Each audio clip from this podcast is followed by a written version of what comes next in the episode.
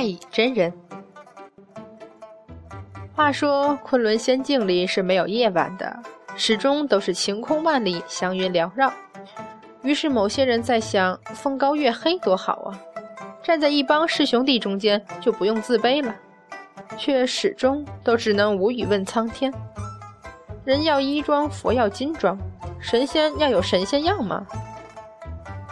话说元始天尊究竟是按什么标准来收徒弟的？却一直是牢牢占据着三界不可解释之谜之最的位置。提到昆仑，连上古异兽都会用奇异又不屑的口气说：“阐教那帮莫名其妙的上仙。”最可怜的是，元始天尊往往也会自己坐在那里发呆，外加自言自语：“真是奇怪了，我怎么收的徒弟呀？”一般这个时候。太乙真人就会叹息着接上去：“师尊，我的那些师兄都是怎么回事啊？”元始天尊瞅过来一眼，忽然也觉得自己这个徒弟很可怜。太乙初进昆仑时，广成子、赤精子都已经出师了，黄龙真人已经不见踪影，文殊已经隐约是阐教真正说了算的主了。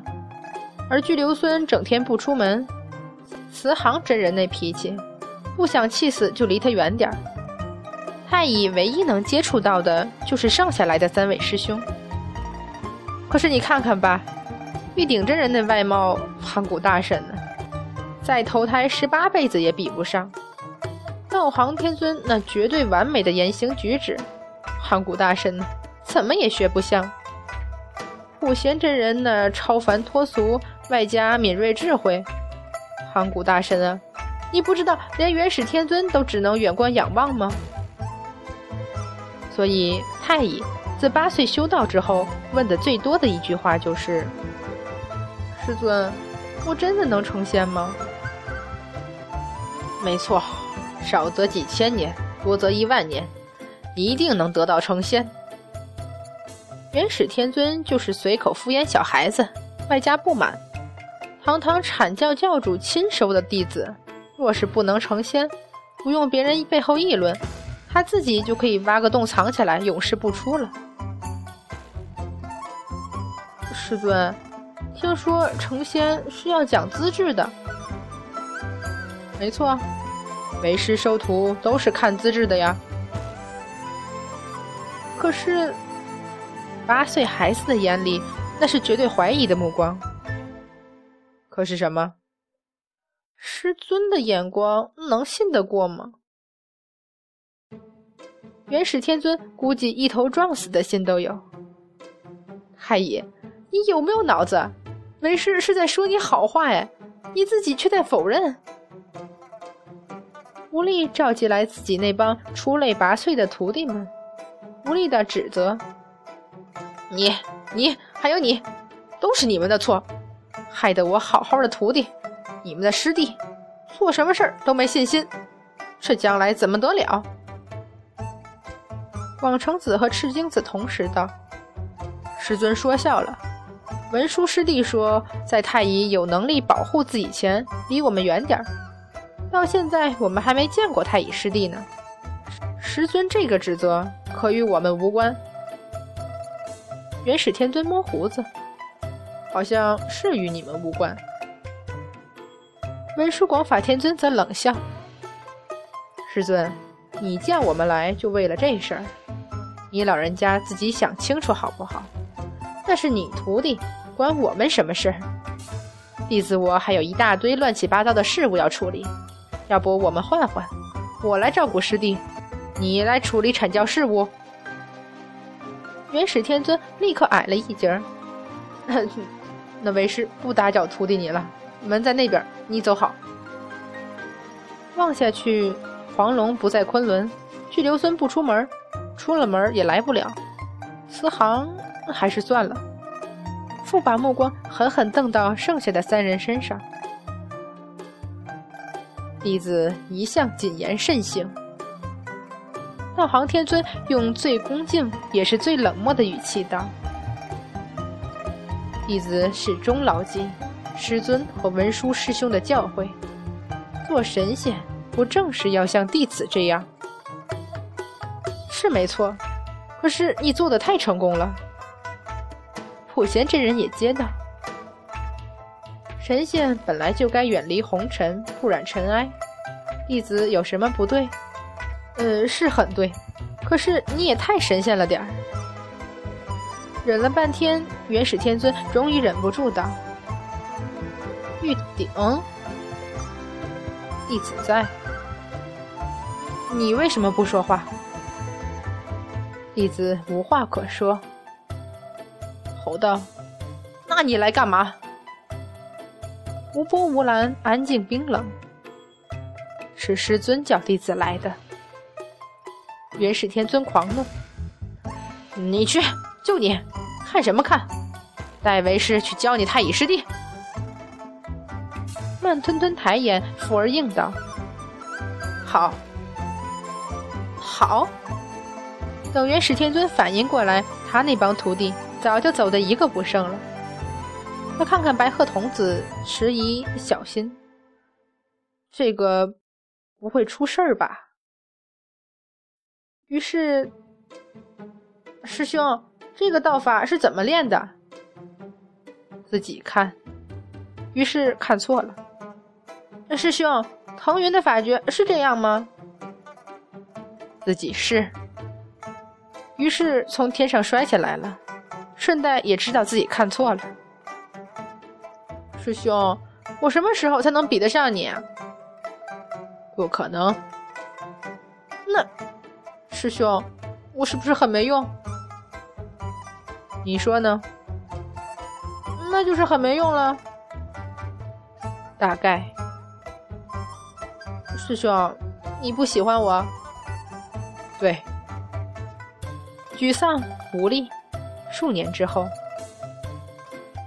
太乙师弟，你这是干嘛？又不是什么大日子，你穿这身八卦仙衣，外加无数法宝配饰，你嫌不嫌重？不嫌累赘啊？照镜子，太乙真人不停的照镜子，郑重无比。为了让自己看起来更像神仙呢？那太乙师弟，你好端端的把元神光辉散出来干什么？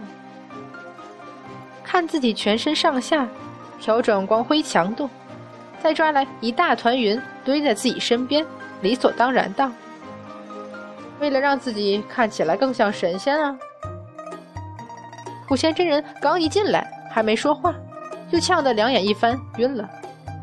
文殊广法天尊赶紧扶住，吼过来：“太乙，你在身上倒了多少熏香？为了让自己……够了！你是神仙，你已经是神仙了，好不好？”看看玉鼎真人，再望望道行天尊，太乙真人严肃道：“不，我还没成仙。你，把你这身打扮给我换了，像什么话？”元始天尊觉得眼睛都被光刺得痛，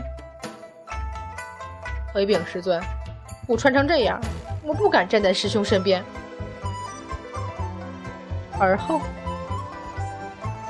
师傅，你为什么总是在练法宝？凡人说神仙应该有无数法宝可用。灵珠子又问，师傅。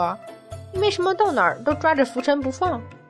师伯、师叔他们都不是啊。凡人说，神仙应该是鹤发童颜，道衣浮尘。师傅，咱家洞府叫金光洞，难道也是神仙住的地方？该锐气仙条，金光闪闪。其实为师觉得，应该是霞光漫天，锐气千条。但是你玉鼎师伯住的地方叫金霞洞，我这里只好叫金光洞了。但是没关系，为师准备收个道童，给他取名叫金霞好了。灵珠子倒地，太乙真人继续整理自己衣服，直到全身上下锐气千条，金光闪闪，才拿了拂尘挥挥袖子道：“为师去玉泉山了。灵珠子翻白眼儿：“你穿成这样，不是去玉泉山才怪。”话说玉泉山，师傅，太乙师叔来了。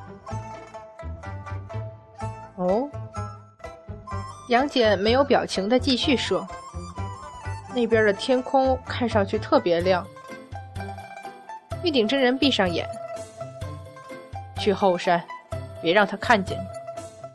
是。杨戬从来不会去问为什么，自家师傅这么说了，那就这样好了。这师徒二人一直这样无情绪、无意外的相处着，有时候一天说不了一两句话、一两个字儿。不长不短的一段时间之后，玉泉山上空的亮光终于暗淡下去。消失在云际。于是杨戬回到金霞洞，玉鼎真人依旧在闭眼打坐，两个人什么话也没有说。本来这一天就可以这样过去，忽然洞前一片耀眼光辉。玉鼎师兄，我有话忘记。呆滞，僵硬。太乙真人瞪大眼睛，盯着那一袭苍冷卓然而立的身影。忽然印来的瑞光金辉，淡淡挥洒上清就眉眼，那层潋滟清光，才是羽衣常带烟霞色，不染沧海半尘埃，风神如玉，淡淡疏离。弟子见过太乙师叔。太乙真人看看自己，再看看杨戬，而后望望玉鼎真人，二话不说，转身就走。当日乾元山。太乙真人扯着头发在那里念叨：“我一定不是神仙，我一定不是神仙。”师傅，师傅，你怎么了？灵珠子捂着眼睛，哭天不应，叫地不灵。这谁，谁又刺激到自家师傅了？再这样下去，乾元山上下所有飞禽走兽的眼睛都别想要了。